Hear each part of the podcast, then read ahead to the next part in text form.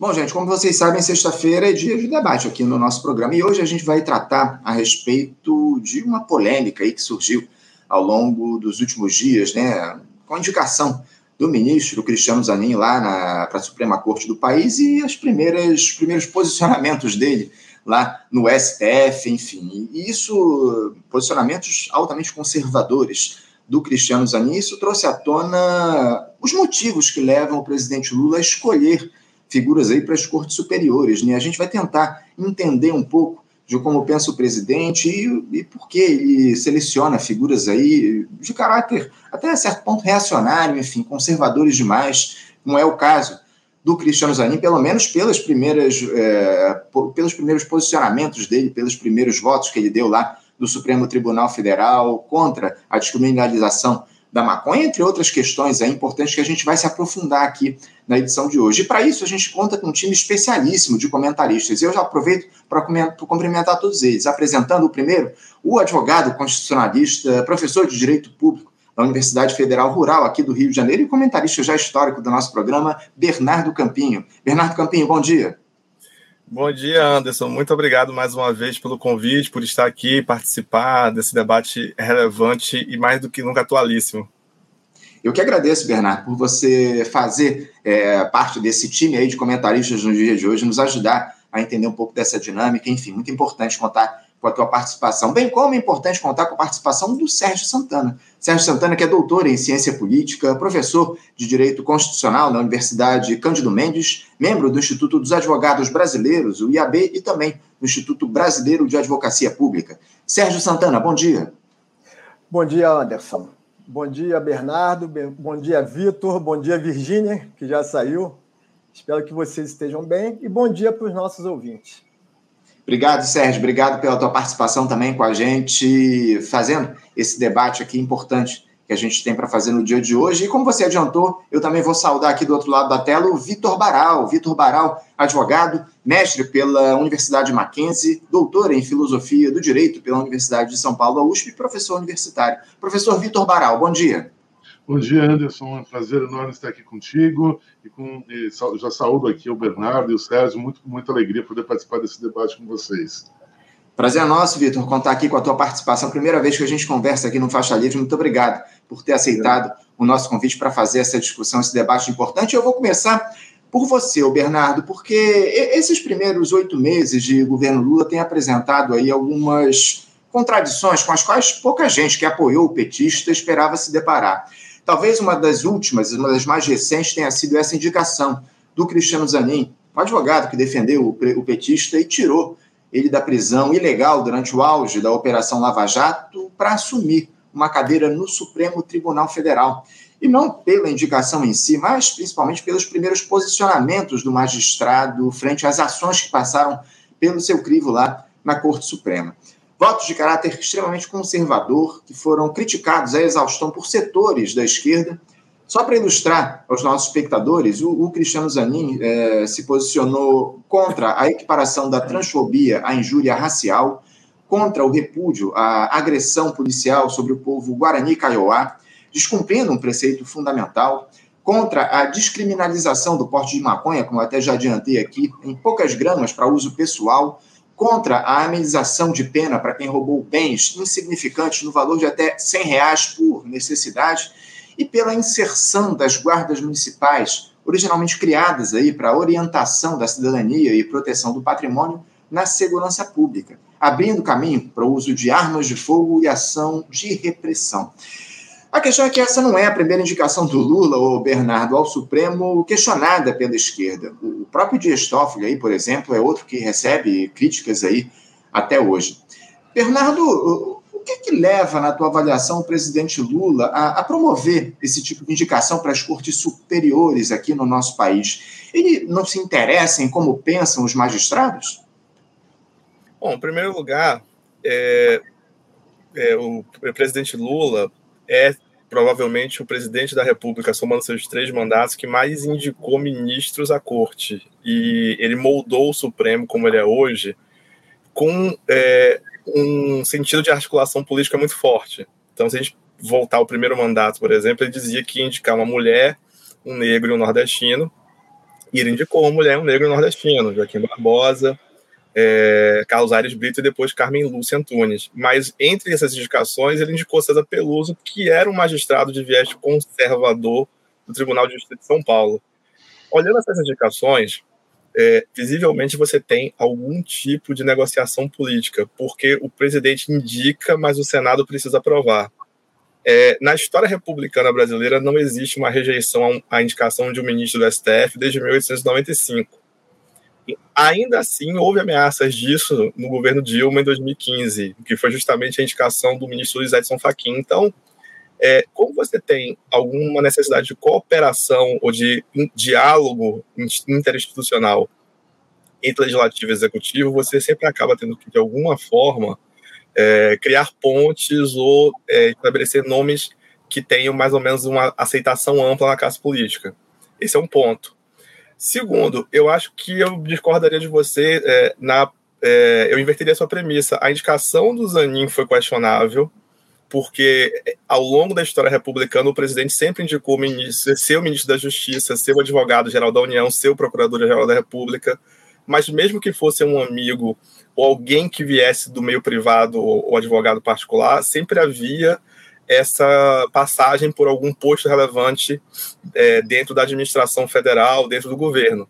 O Zanin foi direto de advogado particular, que ele já não era também há algum tempo, para o ministro, ministro do Supremo Tribunal Federal. Isso gerou algumas indicações. Os votos, e a gente deve conversar aqui mais adiante com o Sérgio, com o Victor, eles têm nuances. Há um muito conservador, que é o relativo à descriminalização da maconha, mas nos outros ele vai se apegando muito a questões técnicas. E ontem o programa foi pensado numa outra conjuntura. Ele dá um voto contra o marco temporal, e essa semana ele deu duas decisões em matéria de direitos sociais trabalhistas que foram bem aceitas por sindicalistas e por setores da esquerda. Eu acho que, como todo ministro, ele tem camadas, ele tem nuances, porque a partir do governo Lula, justamente, os ministros começaram a se tornar mais independentes das indicações dos presidentes que os indicaram.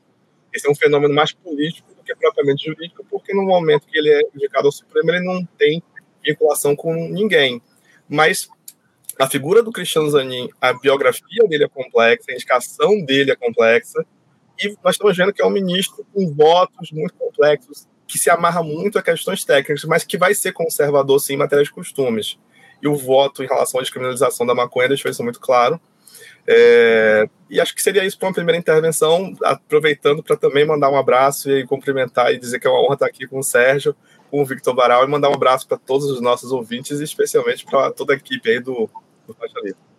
Obrigado, obrigado, Bernardo, pela tua primeira intervenção. Inclusive, a gente vai tratar a respeito desses votos aí que ele deu em relacionado à justiça trabalhista, né? Dois votos importantes que o Zanin deu lá no Supremo Tribunal Federal essa semana. Você muito bem colocou que ontem ele se colocou contrário aí ao, à tese do marco temporal lá na, na, nessa, que é uma das votações mais importantes aí é, dos últimos tempos no Supremo, enfim. Agora, o, Vitor, eu queria te passar a palavra para te perguntar, te questionar a respeito dessa premissa aí que eu trouxe para o Bernardo Campins. Como é que você avalia as escolhas do presidente da República? O, o que é que motiva o Lula a indicar figuras aí que adotam posturas de enorme conservadorismo na tua avaliação? Olha, Anderson, eu poderia fazer uma análise nesse sentido sobre três, sobre três perspectivas, tentar ser mais, mais sucinto possível. Mas antes de mais nada, mais uma vez agradecer a, a, a oportunidade aqui contigo, mandar um abraço também para todos os ouvintes aqui da nossa entrevista e que seja, que seja a primeira de muitas outras oportunidades, né?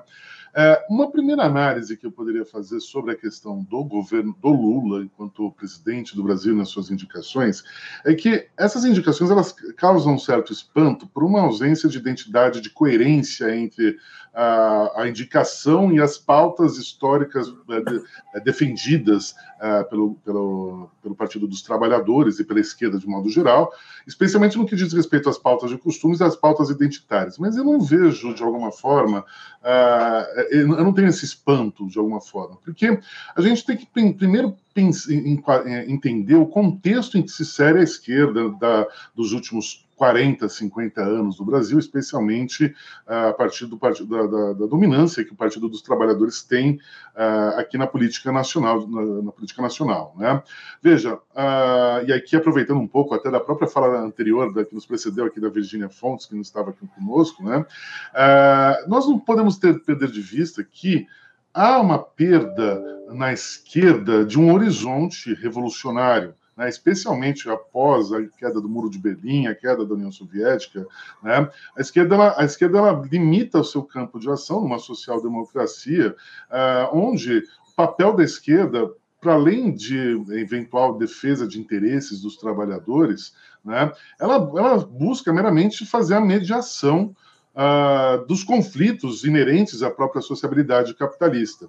Né? Então, é nesse, então um, um primeiro passo para a gente entender a questão dessas indicações do governo Lula, do ponto de vista uh, um, um, pouco mais amplo, é entender onde o, o, local onde se encontra a, a atividade da esquerda na atualidade. Né? Uh, então, nesse contexto da mediação desses interesses, né? Uh, ou, a esquerda, ela, a esquerda ela limita a sua atuação meramente, atualmente, ela, ela perde até um pouco daquela questão de, da defesa dos trabalhadores propriamente dito, até mesmo porque a própria formação da esquerda brasileira, especialmente do PT, ela vem de um tempo, de um modo de produção fordista, né? e, e na atualidade, é, é, com um papel disciplinador, é, com uma relação de capital-trabalho totalmente disciplinadora, né? e na realidade ela ajuda a construir uma atualidade neoliberal, pós-fordista, onde há um, um processo de controle do, do controle meramente do trabalho. Né? Então, veja, não querendo desfocar tanto a, a, questão,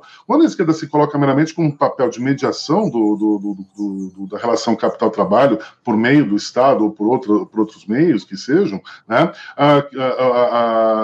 isso dá aso né, a você atender interesses imediatos. E aí eu passo aqui numa segunda questão. De fato, o, o Lula, como o Bernardo bem colocou, foi o, é, é, o, é o presidente que mais indicou uh, ministros do STF nos últimos anos, uh, ao longo de toda a história brasileira, né? E isso já dentro de um contexto dessa mediação de capital-trabalho. Então, sem falar especificamente sobre a indicação de ministro A, ministro B, ministro C, né? Nós temos aqui dentro que, no, no processo dessa mediação uh, política, né? Há que se atender uma série de interesses, Caia Colar, né, uh, em que você, no, no, processo dessas indicações. Especificamente no caso do Zanin, né, existe uma relação personalíssima, como o Bernardo bem colocou, que se decorre em razão, especialmente, da, do papel do, do, do, do ministro Zanin, né, com relação ao próprio processo de soltura do Lula, uh, uh, do, processo de soltura do Lula, agora frente, a, frente às arbitrariedades da Lava Jato. Né? Então, aqui, aqui a gente está trabalhando de uma situação até excepcionalíssima. Né? Mas, o, uh, mas e aí, num terceiro momento, que eu gostaria de destacar, pelo menos nessa primeira, nesse primeiro momento de fala, sem prejuízo de, outra, de outros momentos de debate, é a própria visão, a própria questão das indicações advirem de um setor das, do, do, direito, da, quer dizer, jurídico, como seria de rigor, ainda, ainda que não seja estritamente necessário pela Constituição Federal uh, de 88 que o ministro seja uh, jurista, propriamente dito, ele teria que ter um notório relevante saber jurídico. Mas a própria formação ideológica do jurista, ela é conservadora, porque o papel do direito e o papel do Estado é a conservação das estruturas de reprodução social do capital né? Ah, enfim, a conservação das estruturas elementares, a relação mercadoria, sujeito de direito e valor. Né? Então, nesse contexto, a própria formação específica do jurista ela é extremamente conservadora. E é que eu posso dizer que eu tenho um conservador A, um conservador B, um conservador progressista, um conservador ah, ah, um, um tanto de um caráter mais, é, mais reacionário, né? mas ainda assim a própria visão ah, do jurista ela tem, essa, ela tem esse horizonte extremamente conservador, positivista. Então, pra, ao meu ver, ah, fazendo essa, nessa somatória, não me causa espanto que, ah, no processo de escolhas uh, do ministro, do, do, do, presidente Lula ou de, ou de, qualquer presidente, né, haja aqui dentro uh, uh, a possibilidade histórica de você, de você trazer, a incorporar num, num, dos principais aparelhos ideológicos do Estado, que é o STF, que é o Supremo Tribunal Federal, pessoas que têm uma matiz conservadora. Né? Especificamente no caso do, do Zanin, chama mais atenção ainda o fato dele não ter, dele vir diretamente da advocacia, Né? Ou seja, ele não tem aquela experiência uh, para além do mundo positivista, até mesmo pela sua área de atuação, que é extremamente empresarial, né? a questão criminal ela é mais recente, especialmente quando ele passa a defender os interesses do, do, do a defender o Lula na Lava Jato, né? mas enfim, uh, diferentemente de outros ministros, por exemplo, como Edson, o Luiz Edson Fachin ou Barroso, enfim, que tem alguma outra experiência em termos de questões criminais, né, numa questão sociológica. Então ele ainda chama mais atenção nesse contexto porque a sua experiência, a sua experiência de vida, né, e a sua formação ideológica, ela é extremamente ligada a questões empresariais da disputa, das disputas empresariais nesse contexto, um viés totalmente técnico do direito que ainda assim pode se fazer até a discussão, que como alguns, algum, como se foi feito na imprensa de algum modo geral, até da sua formação, né? Alguns ministros que têm, uh, que, no caso desse ministro que não tem uma formação em termos de mestrado ou doutorado, em, titula, em, em, termos de suas titulações, né? Mas a, veja, a experiência, a, a, esse conservadorismo, ela se constitui na, na ideologia por um dos, um dos, caminhos que é a própria experiência de vida, né? E, e já sabia, o Lula já sabia desde, desde antes aqui que o, que o ministro Zanin não né, não tinha essa experiência prévia. E aqui o próprio Lula já declarou, acho que em entrevistas, que ele, aquele, aquele simplesmente ele está fazendo, ele está é como se fosse um agradecimento, né, a, a toda, a todo ao ministro Zanin sobre todo o, trabalho que ele fez aqui na Lava Jato. Uh, que resultou no, no, acaso dos encontros, no, acaso da vida, né, a partir especialmente da, da Vaza Jato, permitiu a construção, a, o fortalecimento de sua narrativa de perseguição política e permitiu, inclusive, a partir desse fortalecimento dessa narrativa, a própria, a, a própria soltura do Lula agora em 2021. Então, esse, no primeiro momento, poderia destacar isso, tem outras questões que ainda a gente pode uhum. destacar, mas eu deixo isso para um outro, um, um segundo momento do nosso debate. Tá certo. Obrigado, obrigado, Vitor, pela tua primeira explanação. Antes de eu seguir aqui, só lembrando a você que a gente está no debate, então se vocês fiquem à vontade para fazer intervenções nas falas uns ah, dos outros, enfim, não há problema algum. Eu só me coloco aqui no direito de dizer quem é que está falando para quem vai ouvir depois o programa pelo podcast. Ô, Bernardo, eu vou. Aliás, desculpa, Sérgio, eu vou te passar a palavra. A gente tem aqui é, participações, uma audiência muito qualificada no nosso programa. E o, o economista Davi Decacho está acompanhando aqui o debate de hoje. E ele faz a seguinte observação. O voto do Zanin no marco temporal é uma farsa. Indenização para a terra nua é inadmissível para um ministro que nós colocamos lá. O Davi de Caixa ele se refere aí a, a um, um, voto divergente, né, uma tese levantada pelo ministro Alexandre de Moraes, né, que, que pede aí indenização a proprietários de terras aí que estejam aí de alguma forma de posse dos povos indígenas a partir de 1988, enfim, e levanta essa tese de que o governo federal, a União, deveria indenizar esses proprietários, enfim. E parece que essa tese deve, deve ser levada em conta lá pela, pelo voto, que foi apoiar, apoiado, inclusive, pelo ministro Cristiano Zanin no dia de ontem. Mas eu tenho aqui uma, uma outra ah, observação, você fica à vontade para falar a respeito das primeiras ponderações aí do Bernardo e do Vitor, mas eu tenho uma pergunta aqui do nosso ou da nossa ouvinte, eu não sei, porque ela se apresenta aqui com a, com a imagem de um gato né, no nosso, no nosso chat, mas o, o, Rafa ou a Rafa Nunes diz aqui, ó, falta uma discussão filosófica e prática sobre o que entendemos por justiça, incluindo aí a relação da justiça formal com as culturas que formam o Brasil e também com a nossa relação com a natureza. Fica à vontade, o Sérgio, para se posicionar em relação a esse questionamento do Rafa ou da Rafa e também para falar a respeito dessa, dessa premissa que eu levantei aí sobre uh, a indicação do presidente Lula de caráter, ou as indicações de caráter conservador dele, por favor. É, mais uma vez, bom dia a todos. Queria agradecer também o Anderson Gomes, né? não é a primeira vez que eu venho e sempre estaria à disposição para contribuir com o debate. Meus colegas também aqui de bancada. Olha, eu queria levantar alguns pontos também para inserir aí nesse debate. O primeiro ponto é o seguinte: lá no Estudo dos Advogados Brasileiros, como todos nós sabemos, né, tem várias propostas de emenda à Constituição para tentar mudar a dinâmica de indicação do Supremo.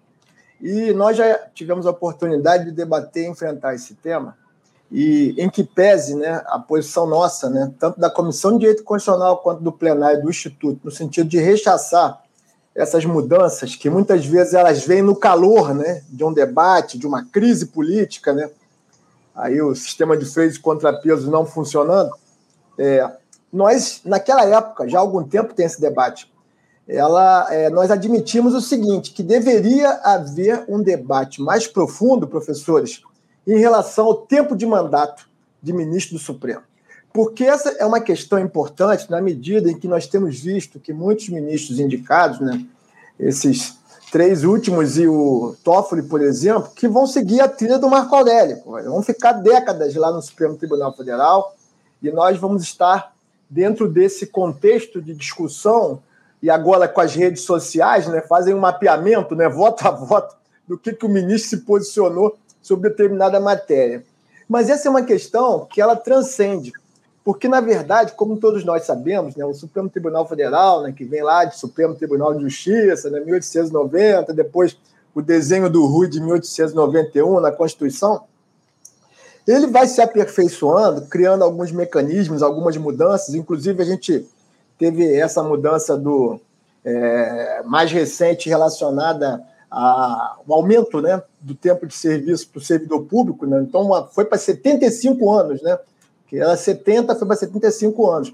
Mas é importante destacar que é, uma característica né, do Supremo, né, uma característica do Judiciário, uma característica das instituições nossas, né, é o patrimonialismo. Então, esse patrimonialismo, né, uma série de questões que acabam moldando né, o funcionamento né, dessas cortes ou desses espaços públicos, muitas vezes eles acabam se conflitando com questões de interesse da sociedade. Então, nesse contexto, levando em consideração que nós tivemos nesses últimos é, seis anos, né, tivemos aí o golpe de 2016, tivemos essa questão do lawfare, né, da Lava Jato, tivemos aí a prisão injusta do Lula, tivemos uma série de fatos né, que culminaram com a ascensão de um governo de extrema-direita. Se nós estivéssemos num bar tomando cerveja há 10 anos atrás, estaríamos todos nós dando gargalhada de que o povo brasileiro poderia optar num governo de extrema-direita, porque o brasileiro tem um perfil de centro. Ele pode fluir para centro-direita, ele pode fluir para centro-esquerda, ele pode fluir dentro do centro, mas ninguém imagina, ou ninguém poderia imaginar, que pode ter uma, um sufrágio do povo brasileiro votando no PSTU, no PCO, ou votando nessa extrema-direita que nós percebemos aí.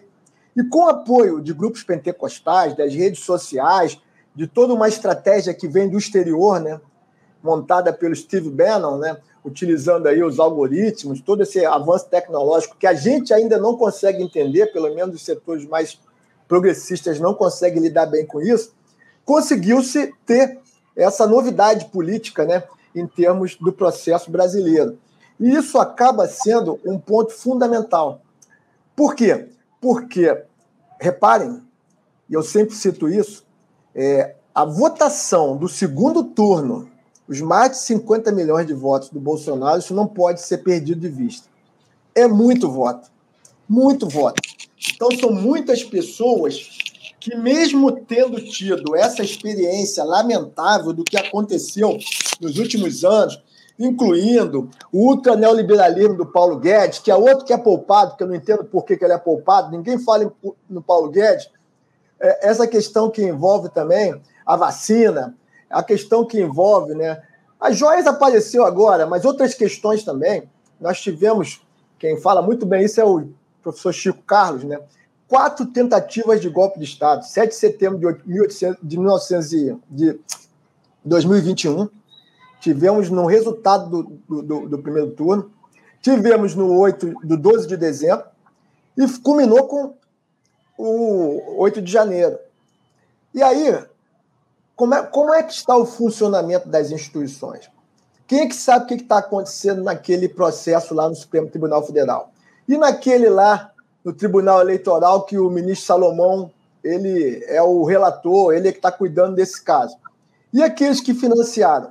E aqueles que participaram de vários processos dentro da formação da estrutura golpista que foi montada com determinados objetivos bem definidos.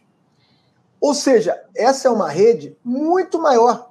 E claro que o fato de nós termos tido posições contraditórias do Supremo Tribunal Federal, e eu diria do sistema de justiça, né, porque o nosso Procurador-Geral da República, o, o, o Aras, né, que eu espero que não seja reconduzido, ele praticamente foi inoperante.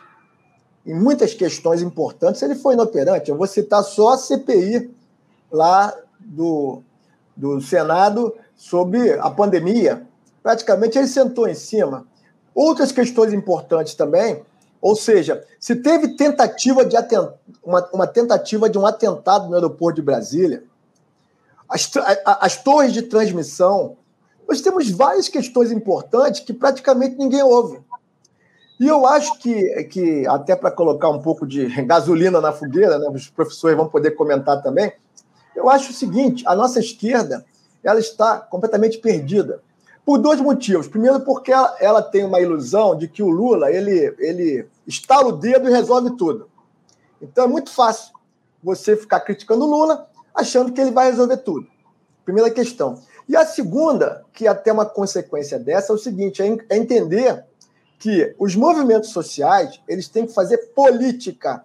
Tá, é importante reconhecer o papel das instituições, da AGU, que está com uma atuação sensacional, Procuradoria de Defesa da Democracia, Procuradoria de Defesa do Clima e do Meio Ambiente, está com uma atuação sensacional. A PGR, que eu espero que volte aos bons tempos depois que acabar o mandato. Poder Judiciário, com as contradições, né? TRF4, né? STJ, né? o próprio STF, né? Não podemos esquecer a frase emblemática do Jucá, né? com o Supremo e tudo. Ou seja, todas essas questões elas são importantes, mas não podemos perder de vista o papel dos movimentos sociais fazendo política, tentando é, estabelecer pautas, diretrizes. E para finalizar, para não ficar muito longo, é, Anderson, eu diria o seguinte: é, o Lula é um conciliador. Lula não, não é, nunca foi um homem de esquerda. Ele é um cara que tem uma sagacidade política acima da média.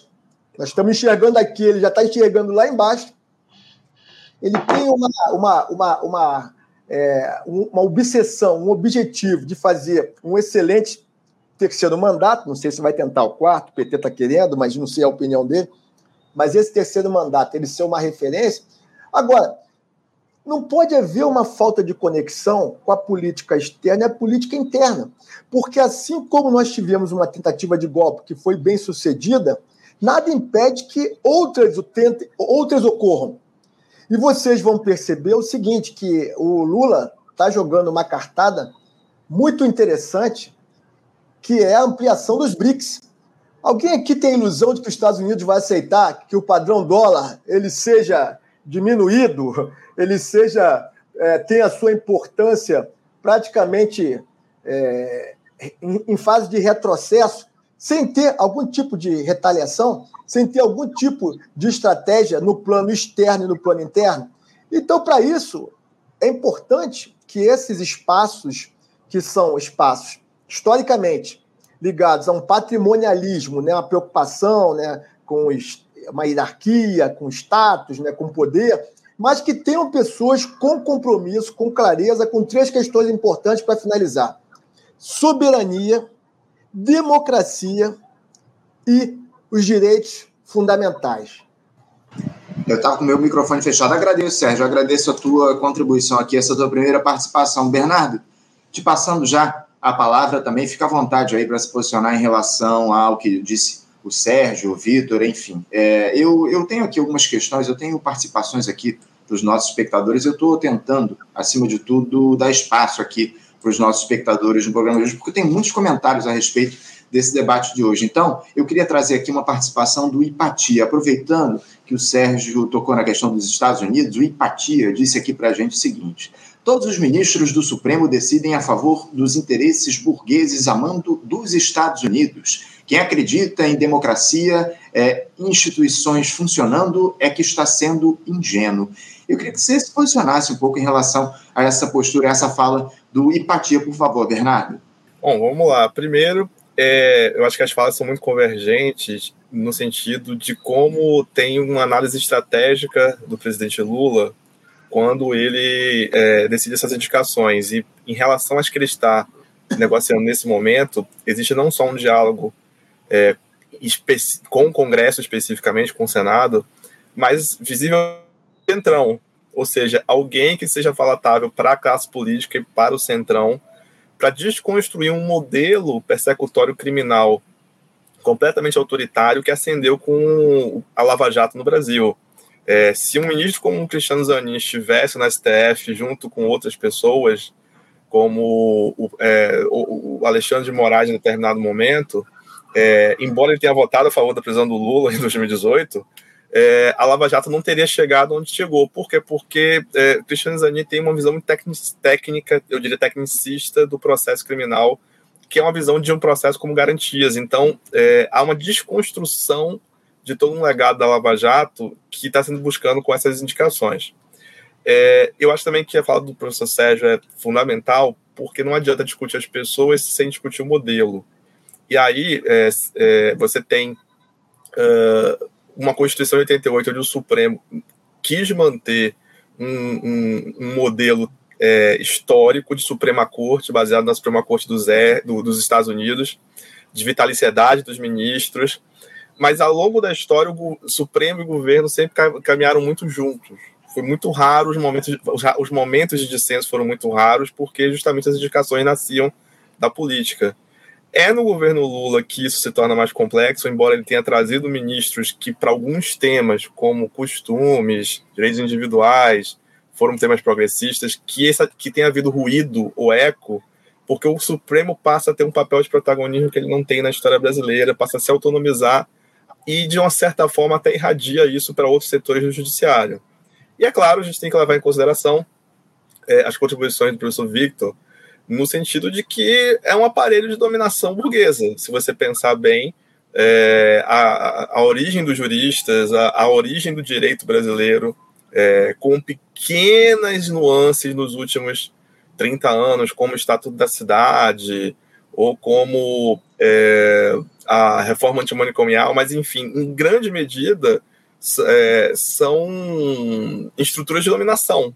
Então, os juristas têm uma formação que vem da classe que é, é, do que nós chamamos de elite, ou do que Marx chamava de burguesia, embora é, essa dinâmica de classe tenha vários inputs. Por exemplo, Cristiano Zanin vem do interior de São Paulo, de uma família de classe média, o pai era advogado, mas estuda em escola católica.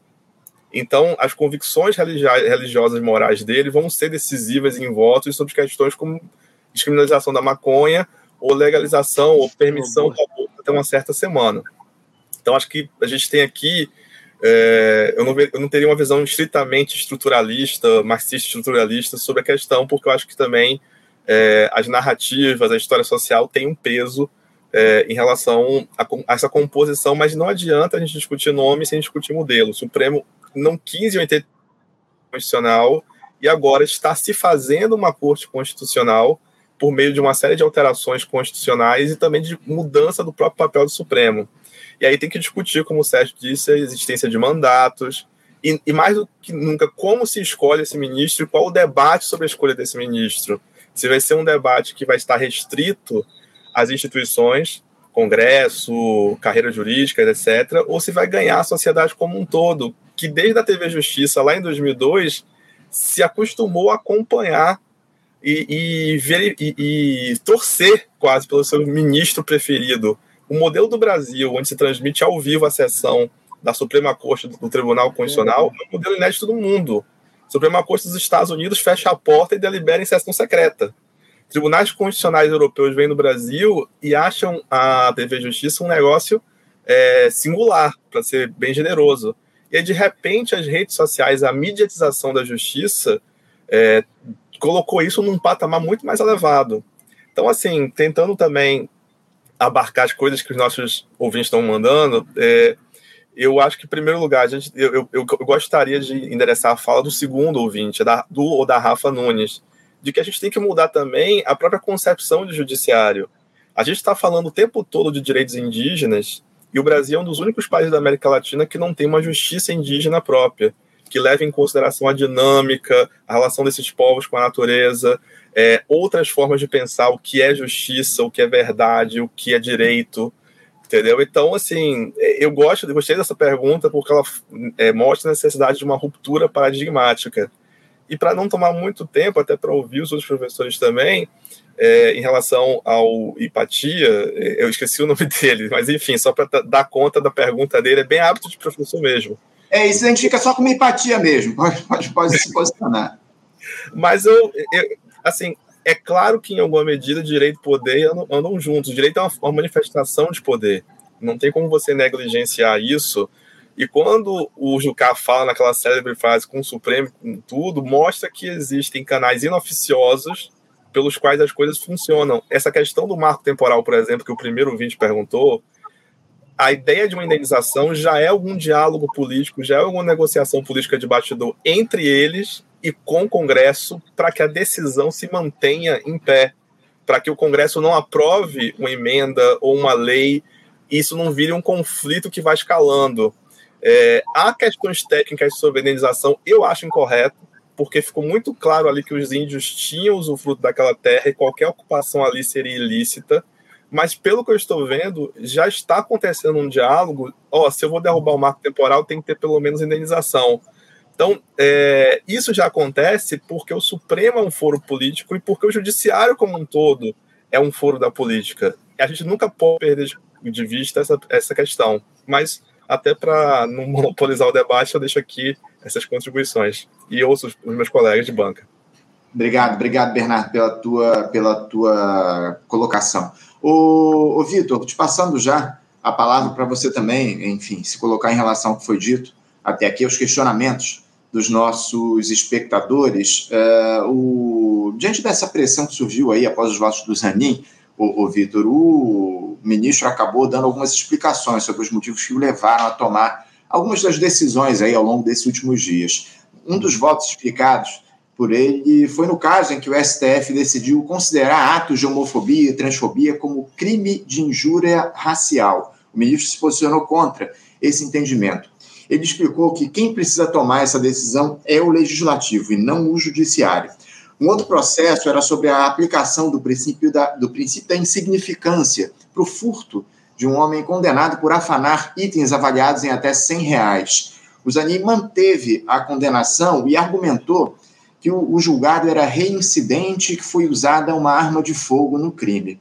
Eu queria saber se você está aí de acordo com esses argumentos utilizados pelo Cristiano Zanin, ou Vitor, para, enfim, sustentar os votos dele. Você acha razoável esse ponto de vista é, do, do, ministro? Olha, Anderson, é, eu inicio minha resposta aqui lembrando uma questão que parece uma questão fundamental, que a própria, que o próprio direito né, ela é uma forma de prática política. Né?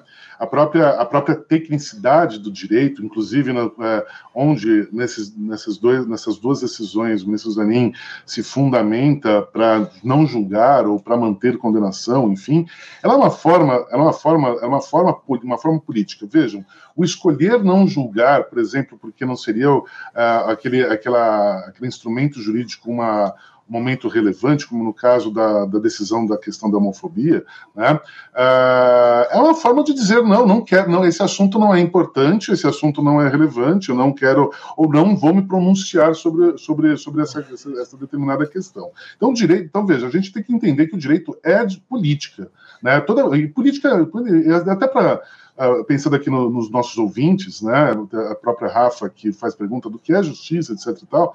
Veja, quando a gente está falando de política, a gente está adjetivando algo, né, positivo, num sentido positivo ou negativo. É legal, não é legal, é justo, não é justo, é correto, é incorreto, enfim. Então, uh, e, a, e a omissão é uma a omissão pela escusa da tecnicidade né, do procedimento, ela também ela se apresenta como um silêncio na, no, de, no, próprio debate político. Então, acho que a primeira premissa aqui que a gente tem que colocar é nesse sentido. Um segundo debate, né, ela se dá com relação a essa questão que é um debate constante, que a gente, eu acho que o Sérgio, o Sérgio e o Bernardo até podem colaborar mais do que eu, da questão do sentido do ativismo judicial, né, é, especialmente que a gente vê, a gente, a gente vê dentro no contexto da, do Supremo Tribunal Federal, no pós-Constituição Federal de 88. Né? Vejam, Uh, eu posso fazer inúmeras leituras uh, do ponto de vista do, sobre essa questão do, do, ativismo judicial, particularmente eu, eu, eu, faço uma leitura em termos marxistas, né, uh, sobre a questão, sobre a questão rela, relacionada do que, que é ao papel da institui das instituições políticas do Estado né, frente à realidade própria do capitalismo. Né? Então, veja, o Bernardo muito bem lembrou aqui que a própria inspiração original lá do, do, da formação do STF brasileiro, com cargos vitalícios, da época de Rui Barbosa, ela busca essa, essa tradição que vem, inclusive, dos Estados Unidos, né? num sentido de um common law, num sentido do, do, do, do, do direito, do direito americano. Né? Porém, o, as institu... É, é, e isso está, essa é uma análise que é perfeita, não tem nada a dizer que nada a dizer em sentido contrário. Inclusive, poderia dizer que a própria influência americana na formação uh, do direito do, do, direito do brasileiro ou do direito mundial, ela se dá, inclusive, em razão até do próprio papel do imperialismo americano, melhor dizendo, do papel do, do fortalecimento do imperialismo uh, do dólar na atualidade, né, uh, na dominância capitalista mundial. Então, a gente vê várias tradições que são eram muito caras ao direito ao, ao, direito europeu da, da, Europa continental, especialmente de tradição alemã, francesa, alemã, se esvaindo uh, com, um, com um aumento de poder, uh, com, uh, com um aumento de influência do direito americano, né, constitucionário, né, na, nas estruturações políticas nas estruturações das instituições políticas dos países nacionais, inclusive do Brasil. Mas a questão fundamental aqui dentro é que nós vemos, uh, num a gente tem que entender o papel do STF nesse seu ativismo uh, judicial, né? Uh, frente à formação, a forma, em, dois, momentos. Num, num, primeiro momento, num plano imediato da incomposição interna do STF, no, no, nos parâmetros dominantes né, das práticas e da ideologia, da ideologia das decisões dos ministros do STF. A gente vê, como, como o Bernardo e o próprio Sérgio bem colocaram, que a gente, no Brasil, a gente tem uma tradição é, patrimonialista, eu diria, diria eu, de defesa do capitalismo, mas de que capitalismo estamos falando? É um capitalismo reacionário que remonta a um período colonial, a um período mercantilismo? É um capitalismo fordista? É um capitalismo pós-fordista? Então, qual que é essa composição dominante? Então, esse no plano imediato, o que fica evidente nessa questão do ativismo judicial é que há uma dominância dentro do STF de, um, de, uma determinada forma, até pela própria composição que o Lula, que o Lula fez ao longo dos últimos 20 anos, de seus três mandatos, mais Dilma, a, exceção do Michel Temer, daquele que não merece ser nomeado aqui, a gente tem que apagar ele da história em definitivo, né? mas a gente vê uma dominância de, uma, de, um, de um pensamento conservador progressista. Conservador no sentido de se conservar as estruturas próprias do, da, do direito do Estado na reprodução necessária do capital, como aceitando essa a ideologia do capital, como a, a ideologia, um A maiúsculo na, na expressão que o Alisson Mascaro bem usa, né? mas no sentido de uma positivação maior de direitos, isso já inserido no contexto do que o próprio Alisson também chama de justo positivismo ético, né? na produção, né? em que é o que a gente vê, na produção quantitativa de direitos sem mudar a própria qualidade do direito. Né? Isso, e isso entra em choque exatamente com o quê? Com a questão das demais instituições, especialmente, num primeiro momento, com o Congresso Nacional, né? E, com, e, e, e, até com o governo federal, de um modo geral, a depender do sabor, uh, do sabor do debate. Mas eu tenho um segundo momento que eu também tenho que entender nesse contexto, né? Então, veja, a gente tem uma composição majoritária do STF dominante, né? nesse sentido de uma de uma visão conservadora, mas ao mesmo tempo progressista na positivação de direitos. Mas a gente tem que entender também o papel da formação da decisão do STF num contexto da, das estruturas maiores, né, da, da, do, do, próprio, das próprias contradições do capital como um todo, né? E veja, a gente ainda não, ah, então veja, num primeiro momento aqui a própria questão ah, da decisão do marco regulatório é extremamente conservadora e eu não aplaudo de maneira alguma uma decisão que possa até reconhecer um dado marco regulatório, mas que a única saída possível é reconhecer o direito de indenização daqueles, daqueles ah, como é que fala, daqueles ocupantes, né, que invadiram áreas indígenas, hum. né, num sentido posseiro, num sentido de, de, de uma ocupação uh, indevida ao longo do processo histórico e violenta contra indígenas, quilombolas e povos originários de um modo geral, né? E a única solução possível é uma solução de natureza capitalista, ou seja, reconhece o direito de indenização e quem vai pagar isso? Quem vai pagar isso somos nós. É, é, por meio de indenização pelo Estado e mais e mais, causa temor, ainda não, não está definido o, essa decisão propriamente dita, né? Uh, causa temor que essa indenização possa até ultrapassar os limites de um precatório, sendo pagamento direto por orçamento público. Então, isso a gente está tá desviando dinheiro público para fazer pagamento de poceiros, de pessoas como aquele que queria passar a boiada, que é o que é de mais reacionário, é o que é, o que é a mais excrescência da atualidade da política, que ainda está no Congresso Nacional, que incentiva, como no último governo, a ocupação de terras públicas para desmatar uma lógica reacionária de um, colonialista mercantilista de explorar a riqueza da terra, que é atrasado, inclusive, do ponto de vista da, da, da, da, da ciência econômica. Né? Mas aí outra questão que se insere é o contexto do quê? Das próprias contradições do capital, isso num plano imediato, mais amplo. Né? E veja, capitalismo não existe, minhas caras, meus caros, não existe possibilidade de estabilidade, de equilíbrio de relações numa sociedade cuja, cuja sociabilidade se dê sobre o modo de produção capitalista. Capital é crise. Capitalismo é crise em movimento, é, é, é, é, reprodução constante e contínua de desigualdade sobre uma aparência de igualdade perante a lei. E aí nós temos que entender essas, essas crises no seu contexto histórico. E uma crise que ainda não se resolveu é a crise de 2008, que ela ainda projeta relações tais e quais, né, ah, nos dias atuais, né, que é a crise do neoliberalismo, né, que ainda não se encontrou, que ainda não se encontrou uma pseudo novo equilíbrio, como se encontrou depois da Segunda Guerra Mundial com o Fordismo, né, no chamado Estado de bem-estar bem social, que foi precedido pela destruição do mundo duas vezes, né, em 1914 e 18 e depois em 1939 e 1942. Então veja, Uh, num primeiro momento, e até lembrando uma fala aqui do Sérgio, que ele muito bem colocou, uh, a gente, eu não posso fazer uma leitura, eu, tenho que entender que a própria formação de uma ultradireita fascista, né, reacionária, no caso brasileiro, é, de, natureza que voltando ao período colonial, não, inclusive isso a gente vê até volta de defesa de voltar à monarquia no Brasil como um todo, ela não se dá à toa, ela não se dá no plano das ideias para as ideias, mas ela se dá no contexto da crise que avassola, da, da crise do capitalismo que vem nesse contexto da hegemonia de 2008.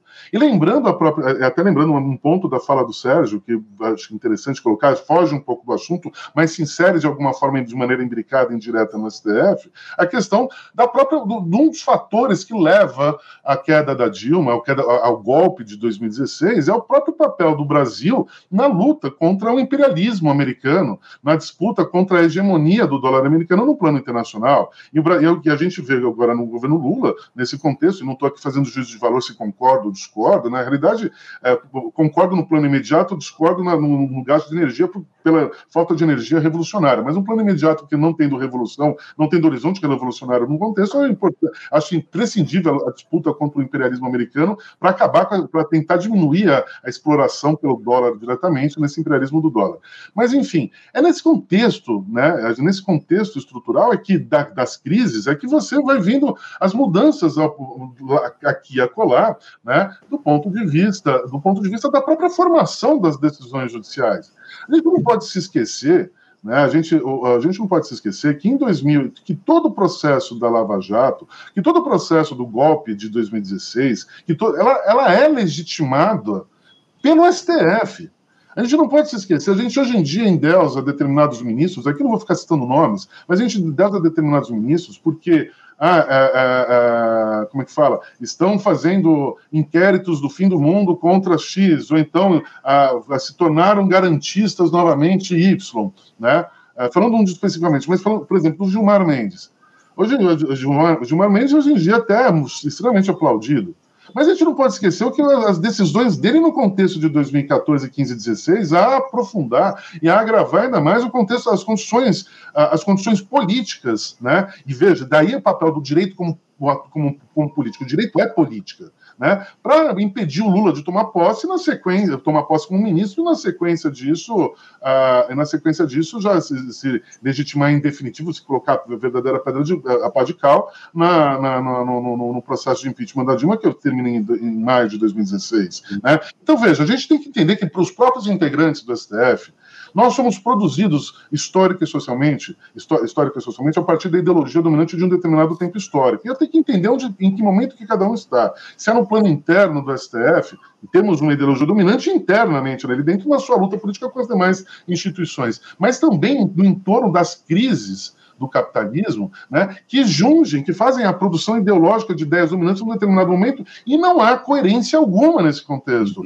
O que é, o que é, o que há o encontro das vontades, o que a, gente via fugindo do papel da STF, falando agora de um aspecto que a Virgínia estava falando anteriormente, por exemplo, da Globo. A Globo, há 10 anos atrás, não podia falar de questão de regulação da imprensa. Né? A Globo foi grande capitã, o grande aparelho ideológico que legitimar a, a, o golpe contra Dilma e a prisão contra o Lula. Hoje elas estão juntas, porque elas estão, hoje elas estão juntas. Você vê a Globo News à tarde, é o dia inteiro bonitinho falando, colocando pessoas bonitinhas falando sobre ah, tem que prender aquele que não merece ser nomeado, ah, bababá, etc, está a favor do governo do Lula e assim sucessivamente né, até ou pautas progressistas. Mas isso não se dá ao acaso. O que está em jogo por trás dessa questão é exatamente o papel da Globo, da disputa da Globo com, que é, que é formada num fordismo disciplinador, na produção ideológica da estética cultural brasileira, contra, uma, contra um outro regime de acumulação, que é o YouTube, que é o uhum. Facebook, que são as redes sociais, que tem um, um papel de espoliação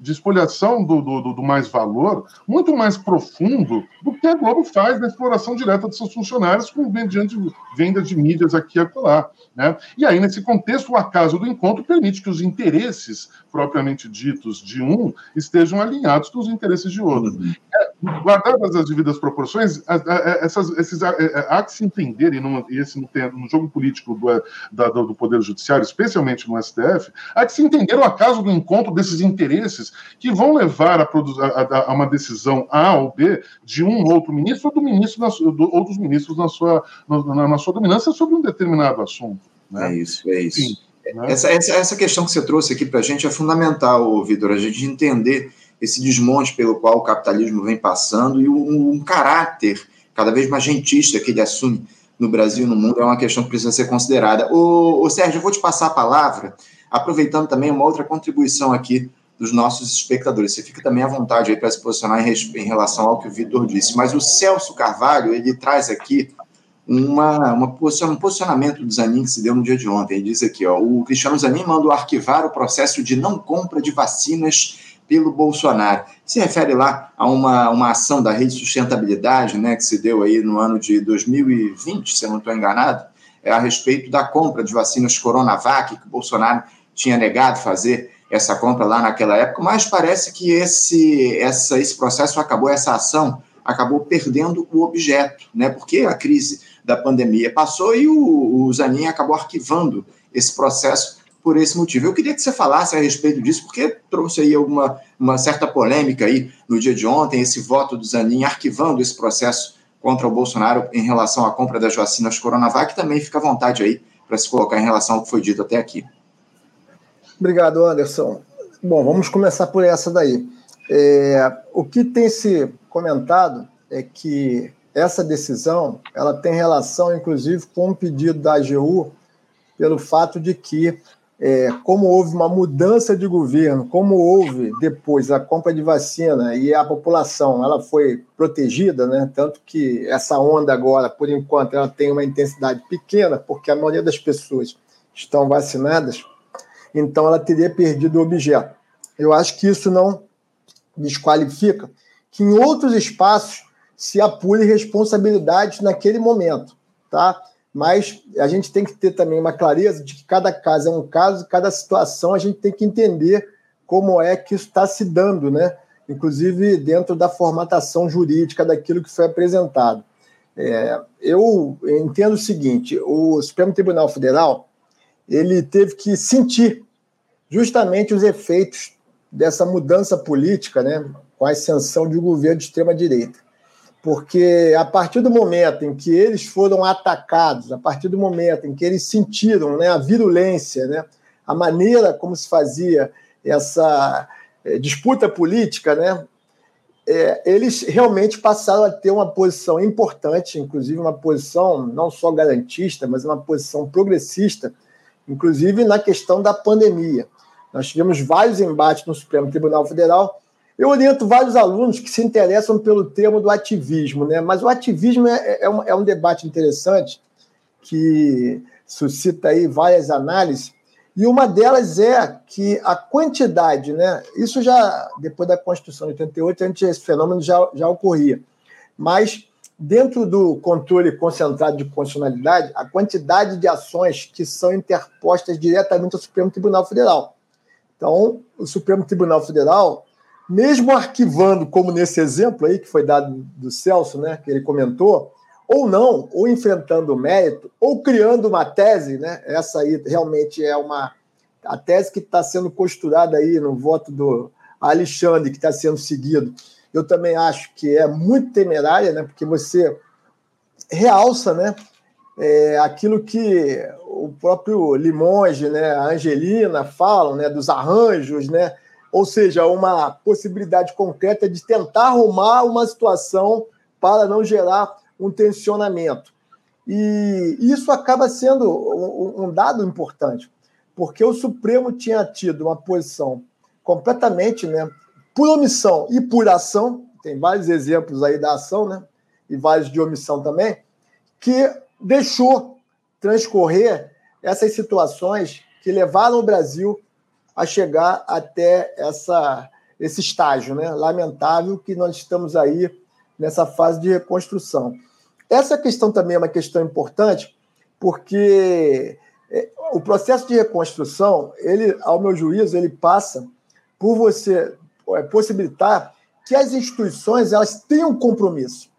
Por isso que eu falei na minha primeira fala que, ao meu juízo, né, é inconcebível qualquer cogitação do Aras, porque o Ministério Público Federal é fundamental nesse contexto. E dei o exemplo positivo da AGU que está mostrando também que tem tido uma postura né, condizente com aquelas questões que preocupam o Estado brasileiro e principalmente a sociedade brasileira, como democracia, como clima, como meio ambiente, etc, etc. E nessa linha de raciocínio, é, é evidente que a gente tem que mudar né, essa estrutura, né, que é uma estrutura conservadora, que é uma estrutura que foi criada dentro desses moldes, junto ao Poder Judiciário. E claro que esse é um processo muito longo, mas a contribuição através das indicações, ela acaba possibilitando que esse embate ele se dê já nesse momento. Então, os tribunais superiores, e principalmente o Supremo Tribunal Federal, tem que ter indicações com viés progressista, ao meu juízo. E esse, essa questão é uma questão fundamental, porque nós temos verificado né, que vários segmentos da sociedade, professores, têm tentado né, é, emplacar né, uma jurista negra, mulher, uma jurista que tenha determinado perfil, eu acho importante. Mas, ao meu juízo, hoje, eu acho que mais importante do que se ela vai ser mulher, se vai ser homem, se vai ser é, oriental, se vai ser oriental, se vai ser trans, é o compromisso com esses princípios balizadores do Estado Democrático. Isso, para mim, é uma questão de princípio. E essa questão ela vai ser fundamental, principalmente por tudo que nós debatemos aqui relacionado a esses primeiros votos do Zanin.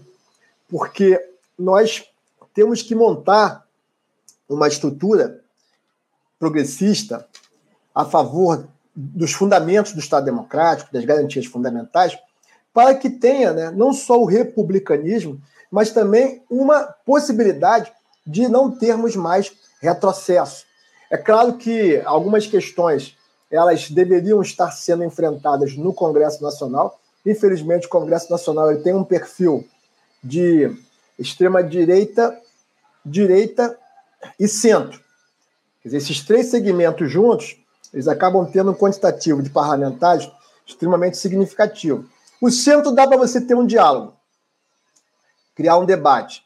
A direita, em algumas questões, em outras, ela também é refratária.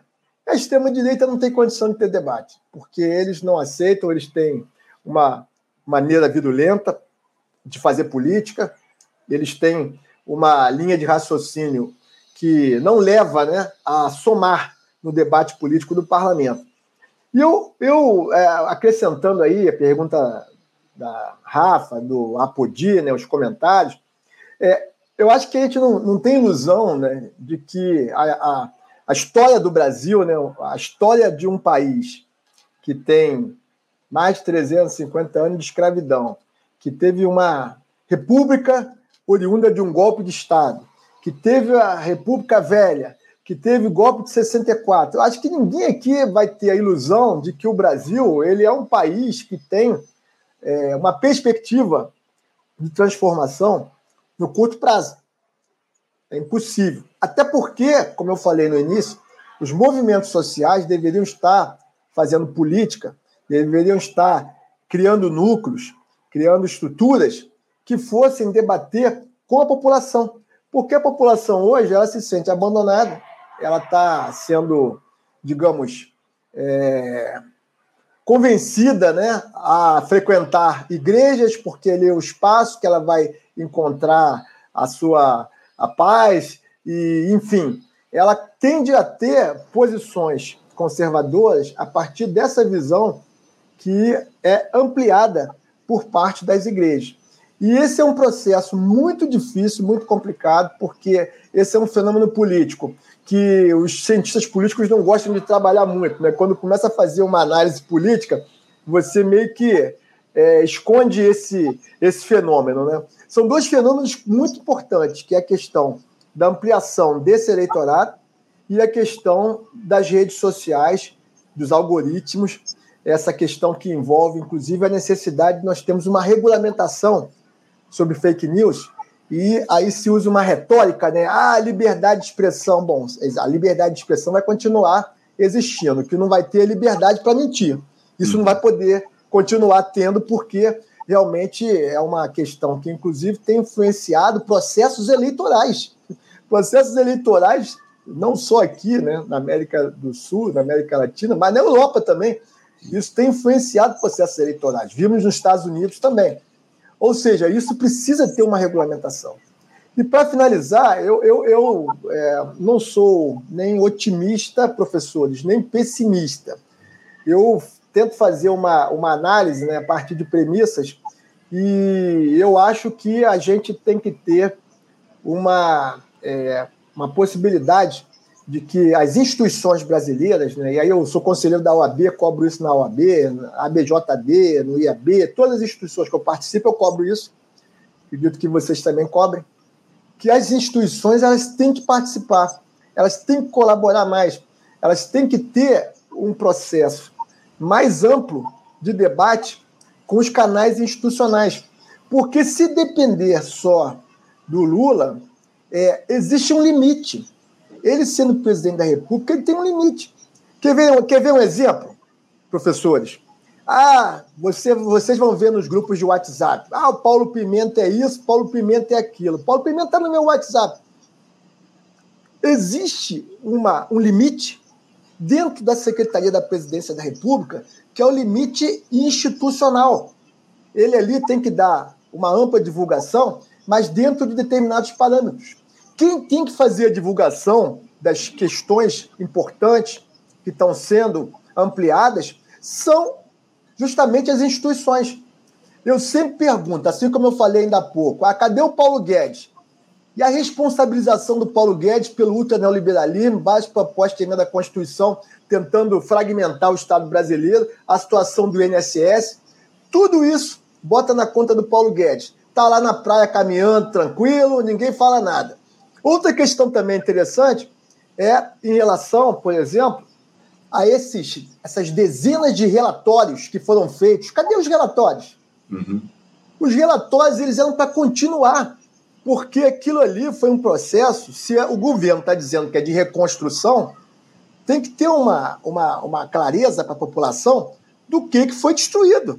Tem muita gente que não tem a mínima noção, porque os algoritmos impedem de chegar até eles.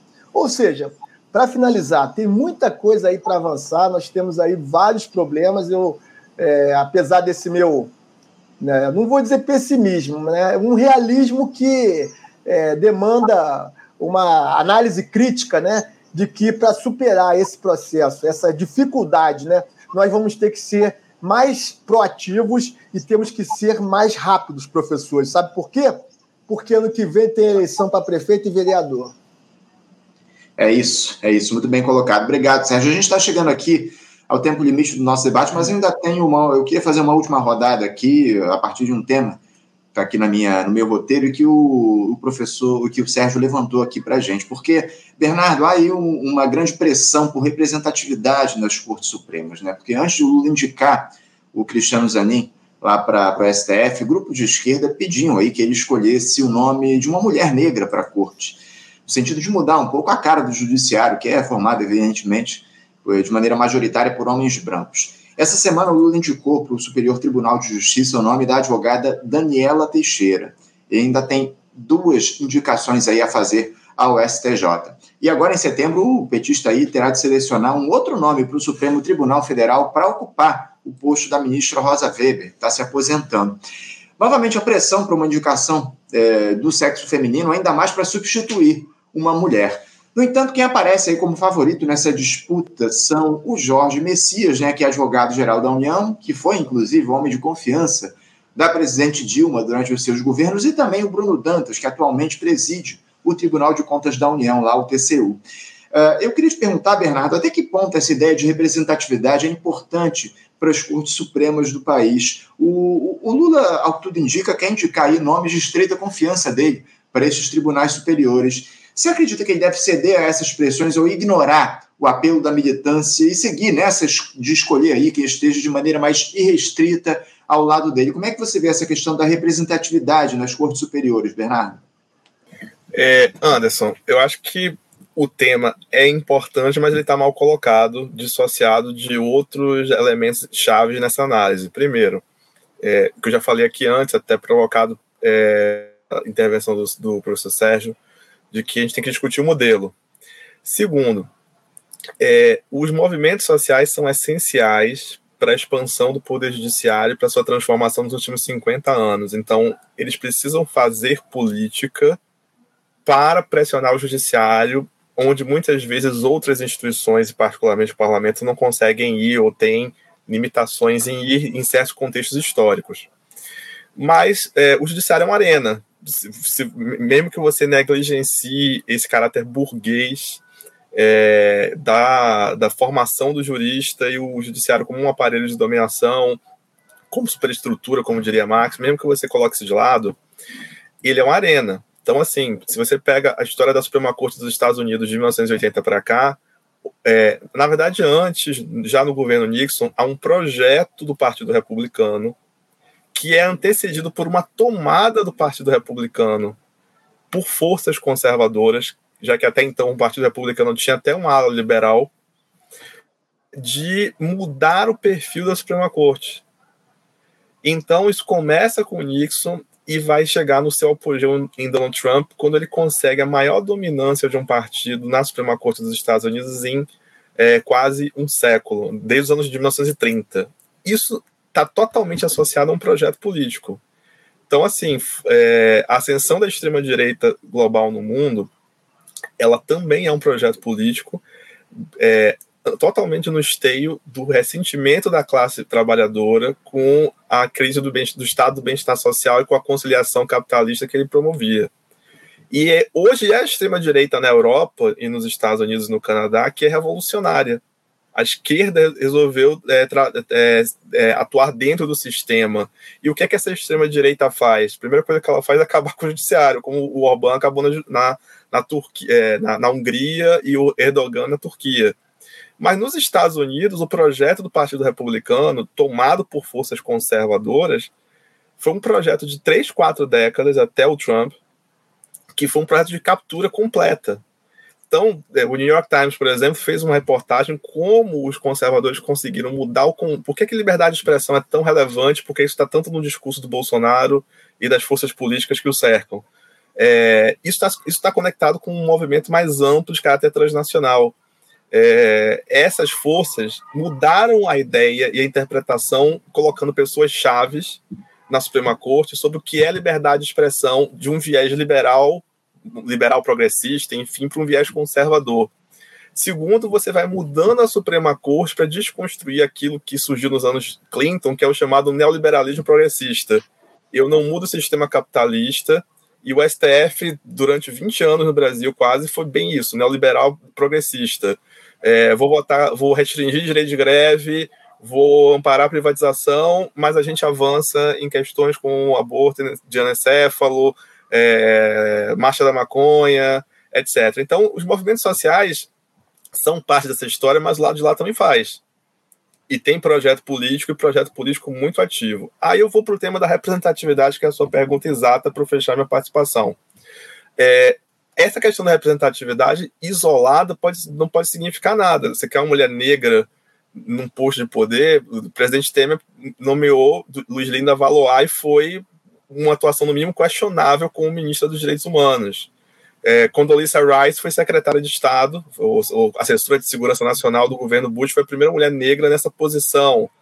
É, voltando ao Bush pai, ele substituiu um homem negro, que era Thurgood Marshall, que era ligado aos movimentos de direitos civis Suprema, é, é ele vai para a Suprema Corte baseado nessa, nessa, nessa, nessa atuação dele como advogado, inclusive contra a segregação racial nas escolas.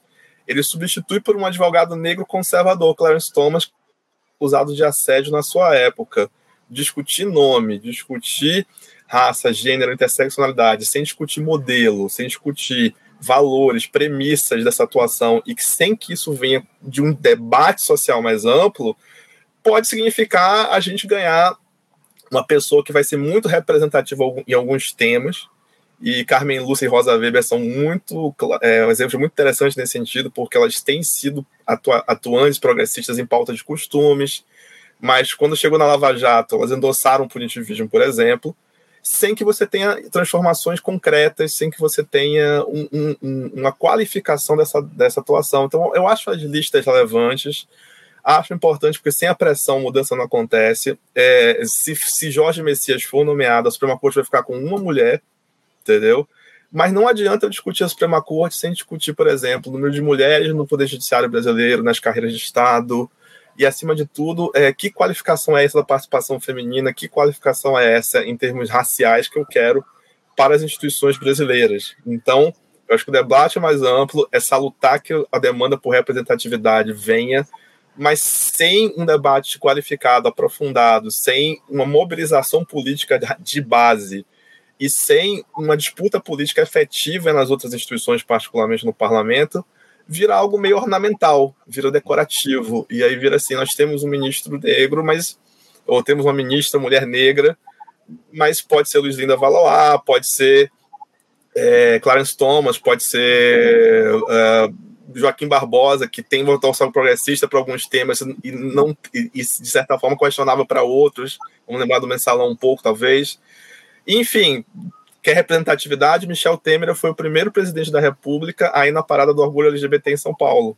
Será que isso apaga a questão, todo o papel que ele teve no impeachment barra golpe de 2016? Então, eu acho que a gente precisa deixar essas perguntas, essas provocações, uhum. para que é, essa seja uma transformação efetiva, que seja representativa, mas que também seja inclusivo e, acima de tudo, democrático e socialmente compromissado com as transformações que o Brasil precisa e não só um adereço ali na prateleira da, da elite dominante. É isso, eu ia inclusive trazer o nome de Joaquim Barbosa baila, ainda bem que você lembrou um ministro aí que foi muito criticado também ao longo da, dos últimos tempos aqui no nosso país. Ô, ô Vitor, eu vou te passar a palavra, e antes de passar a palavra, eu também queria lembrar, o, o Bernardo falou a respeito de algumas lideranças internacionais que tentam ou tentaram destruir aí o judiciário, a gente não pode esquecer do, do caso do Benjamin Netanyahu, lá em Israel também, né, que tem feito é, essa, esse movimento ao longo dos últimos tempos, enfim. Mas, ô, ô Vitor, eu vou te passar a palavra para você também se posicionar em relação a essa questão da representatividade nas cortes superiores, enfim. Uh, até que ponto Lula deve aí ceder a esse tipo de apelo? Como é que você vê essa questão? Bem, eu concordo, é, eu concordo integralmente com a, com a, análise do Bernardo. Particularmente, eu entendo, particularmente eu entendo que, independentemente da questão uh, do conteúdo, da estrutura, de quem vai decidir, de, de da, dos princípios, uh, como o Sérgio colocou, uh, dessa pessoa. Pela representatividade no jogo e na questão pela questão da pela, pela, representatividade, eu sou favorável sim que se indique, de fato, particularmente, eu sou favorável que se indique uma mulher e uma negra. Isso de maneira, mas eu não tenho qualquer ilusão, como o Bernardo bem colocou pelas experiências históricas e pela conjuntura que a gente analisou aqui, que essa pessoa, ainda que seja uma mulher, ainda que seja uma negra, né, uh, seja ela, ela, ela, ela estará coerente com a pauta identitária, ela estará com a, desculpa, com a, com a pauta uh, progressista, né? uma pauta progressista uh, que é atualmente ligada ao campo da centro-esquerda. Também, mas ainda assim, particularmente, eu não, não deposito qualquer esperança de que uma indicação, qualquer indicação que, que ainda venha a ser feita, como as que foram feitas recentemente, isso trará qualquer tipo de perspectiva para uma construção de uma sociedade calcada na justiça social, de alguma forma, né? ou que isso represente qualquer tipo de transformação. Então, por isso que eu faço uma análise no, no plano imediato de defender, sim, pela representatividade, pela aparência, uma pessoa mulher negra. O que me causa estranheza, é, para além do. O que me causa estranheza uh, nas indicações, o que eu gostaria de, pelo menos, minimamente ver nas indicações futuras, e aí é uma questão muito particular do meu lado, é que, que seja uma indicação de que seja uma pessoa que defenda as pautas em prol dos trabalhadores. Né? O que a gente tem visto nos últimos tempos, especialmente no STF, é uma destruição total, né? De, da, da, da, da é, uma destruição total uh, dos arcabouços né, jurídicos, regulatórios, né, com, que relacionados à defesa dos interesses dos trabalhadores. E aqui não estou dizendo se é trabalhador for do CLT, se é trabalhador Uber, etc. E tudo mais. O que a gente tem visto disso de maneira praticamente majoritária, independentemente se o ministro é mais conservador ou mais reacionário ou mais da extrema-direita na classificação que o Sérgio colocou, foi a total destruição de direitos dos trabalhadores. E mesmo as decisões que foram dadas ontem, que, a, que a, muitos da mídia têm dado, ah, foi, o ministro Danin defendeu ah, o interesse de um determinado trabalhador aqui a colar, um reconhecimento de vínculo empregatício, isso é uma questão pontual específica. O que a gente vê na média é STF validando totalmente a, a, a, CLT de 2017, é o STF é, mudando a interpretação da súmula 331 do TST de maneira retroativa né? Uh, inclusive a causar efeitos de impactos e efeitos jurídicos em processos até que, já, até já arquivados, mas especialmente ou ainda em andamentos que tratam sobre a questão da terceirização, né? O que a gente vê é, é, o reconhecimento de que essa a, a diminuição da do, do, a, a questão de você colocar de você tirar a responsabilidade nessa relação capital-trabalho de qualquer espécie, né? de, tirar a, de se tirar a responsabilidade uh, do, do, daquele que acumula capital pela exploração direta do trabalho, ou direta ou indireta do trabalho, e discussões, por exemplo, como a uberização ainda estão latentes e ainda estão distantes de serem discutidas no STF, mas decisões que já vêm sendo tomadas, elas são, como é que fala, contrárias a, a, aos trabalhadores aqui explorados na, na, categoria de empreendedores ou autônomos, de alguma forma. Essa, para mim, é, é essa, mim, essa é o cerne da discussão concreta. Veja, eu não estou dizendo que as pautas identitárias sejam uh, menos importantes. Pelo contrário, a, discussão, a, a, discussão do aborto de anencefalo, a discussão da legalização do aborto, que não, não tem boas perspectivas uh, para frente, a discussão, por exemplo, da questão do casamento homoafetivo, são pautas importantíssimas para o dia a dia. Uh, para o dia a dia, mas o que o sério da questão, que é a verdadeira, uh, o sério da questão realmente que a gente que eu não vejo no STF é, nessa disputa, como o Bernardo bem colocou, entre direita e esquerda, eu não vejo a direita disputando espaço por pautas relacionadas à defesa do trabalhador. Pelo contrário, o que se vê na, nas, nas, próprias indicações do STF, nos próprios, nas próprias lutas havidas no, na, na, na, mais alta Corte de Justiça brasileira, né, e sem prejuízo das demais cortes de justiça, a esquerda não, a esquerda é, tímida, no mínimo, no mínimo tímida na, defesa de seus próprios interesses. Então, em, se eu for pensar em outras, em outras uh, em outras indicações futuras, quer do STJ, quer do STF, quer de qualquer outra instância, nos tribunais regionais, nos, tri nos tribunais regionais federais, nos tribunais do, do, do, do trabalho ou até mesmo do, eleitorais, é uma defesa de uma pauta verdadeiramente de esquerda e não meramente uma defesa de pautas conservadoras de direitos, a positivação de mais direitos que não que, que, que extrapolem, que não, a, a, não enfrentem diretamente essa questão central do mundo do capital, que é a relação de exploração do trabalho pelo capital por formas totalmente distintas. E a gente não vê isso quer no STJ, quer nas, no, na questão das indicações, ou até mesmo de maneira muito tímida nas pautas do Congresso Nacional. Enfim, acho que era, acho que era essa a última colocação que eu queria fazer aqui dentro.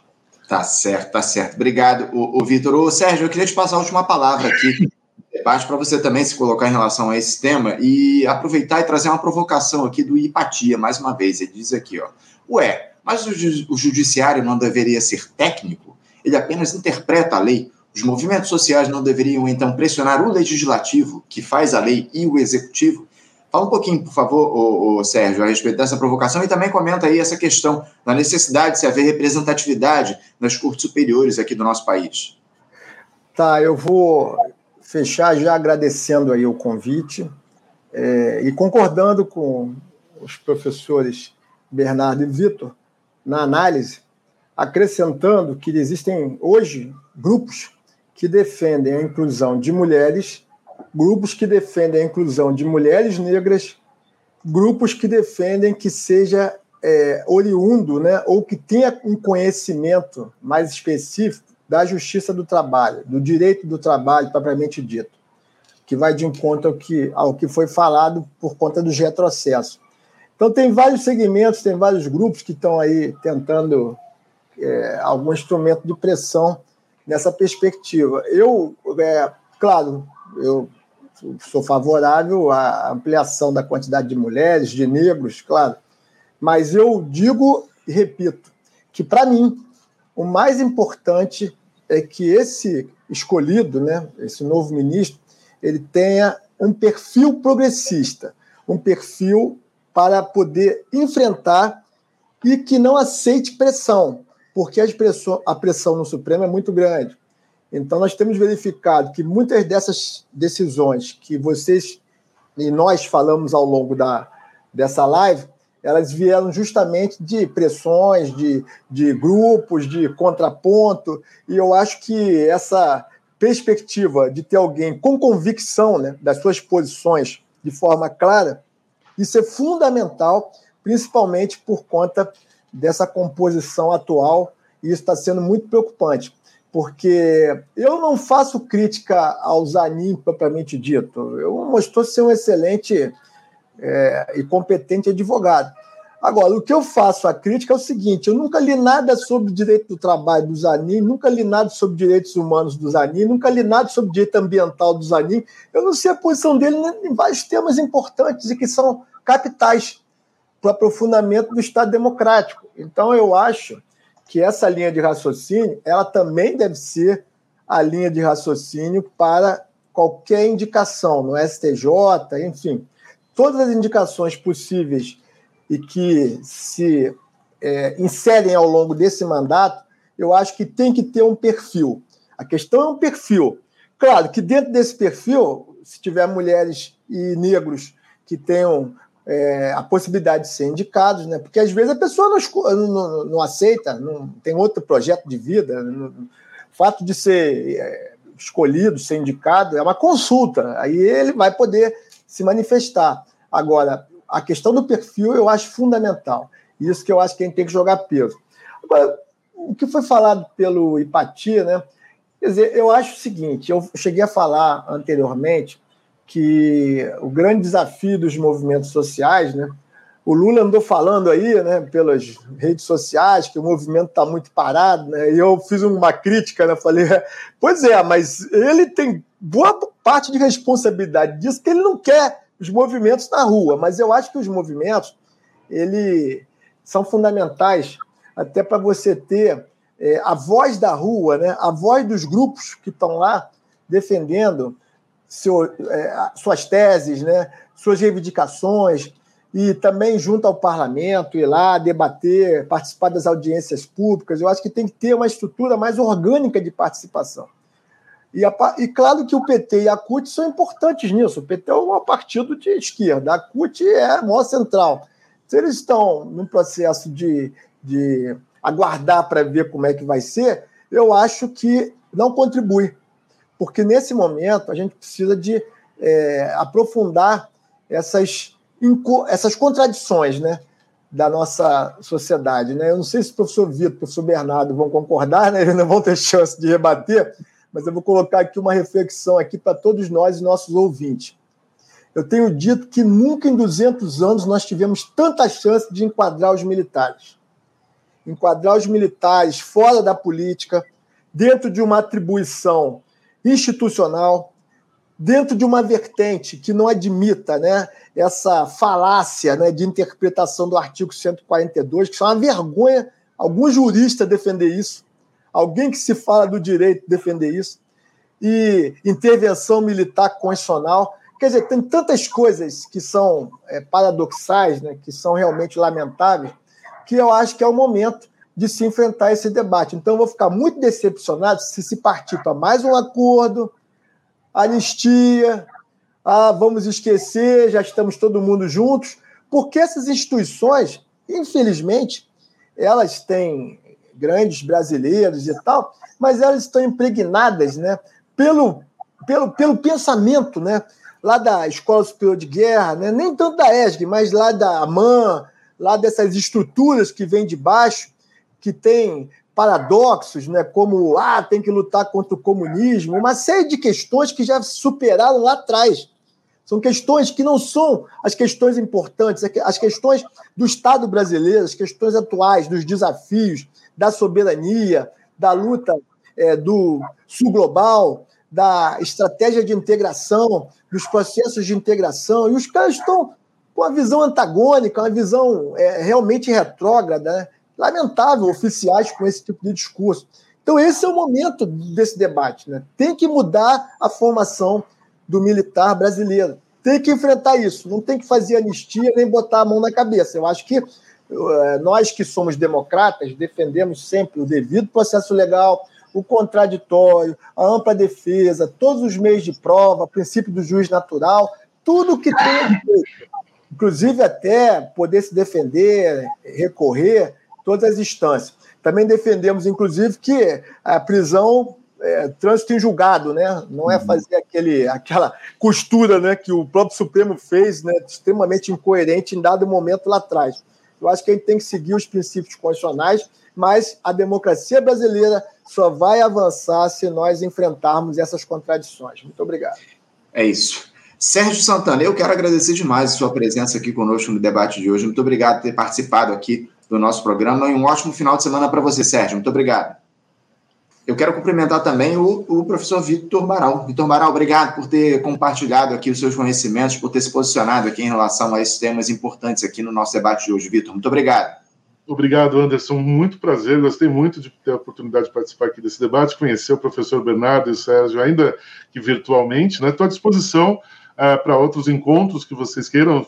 Será um enorme prazer e uma alegria poder continuar essa participação aqui com vocês. Um abraço. Não, um abraço para todos. Um abraço. Um abraço para você, obrigado. Ô, Bernardo, quero também te agradecer demais a tua participação aqui, você está sempre conosco no nosso programa, sempre nos ajudando a entender essas questões relativas ao judiciário. Obrigado pela tua participação também no dia de hoje, Bernardo. Anderson, obrigado pelo convite. Eu queria mandar um abraço para toda a equipe que faz o programa, as pessoas que a gente não vê aqui nas transmissões, mas que são essenciais. A Cláudia entra em contato comigo, enfim, abraço para os saudosos Paulo, entendeu? Para a Celeste, enfim, para todo mundo que fez ou já faz ainda hoje o programa, aos ouvintes que estão aqui acompanhando a gente, tirando um tempo para acompanhar ou em áudio ou em vídeo e cumprimentar os professores também. O professor Sérgio já conheci aqui da UAB, do IAB, é um prazer, uma honra estar aqui com ele. Sou Vitor, ainda mais, qualquer pessoa que conheça o professor Alisson Mascaro é, já é um privilégio, e ainda mais ouvir o professor Vitor, então foi outro privilégio ainda. É, o Alisson foi meu, orientador, foi meu orientador, desculpa só interromper, ele foi meu orientador tanto no mestrado quanto no doutorado, uma pessoa muito Legal. querida inspiradora, né? Enfim. Sem sombra de dúvida. Então, deixar um grande abraço para todo mundo, um bom final de semana. É um prazer poder contribuir com Faixa Livre e espero poder voltar em outras ocasiões. Um grande abraço para você também, Anderson. Obrigado, obrigado, Bernardo, pelas palavras e pela tua participação aqui. Obrigado, acima de tudo, aos nossos espectadores que acompanharam até aqui o nosso debate de hoje, o nosso programa de hoje. Já passamos, inclusive, do tempo regulamentar, agradecendo a todos e desejando aos espectadores, aos nossos é, comentaristas, um ótimo final de semana. Na segunda-feira estaremos de volta aqui com mais uma edição do nosso Faixa Livre a partir das 8 da manhã. Muito obrigado a todos pela audiência, um ótimo final de semana, um abraço e até segunda. Você, ouvinte do Faixa Livre, pode ajudar a mantê-lo no ar. Faça sua contribuição diretamente na conta do Banco Itaú. Agência 6157. Conta corrente 99360, dígito 8.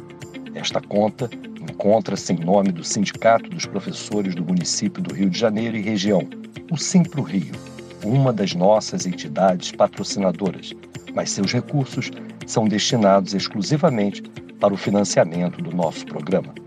Você pode fazer sua doação de qualquer valor, utilizando também a nossa chave Pix, que é ouvinte@programafaixalivre.com.br. Sua contribuição é fundamental para a manutenção desta trincheira progressista no ar.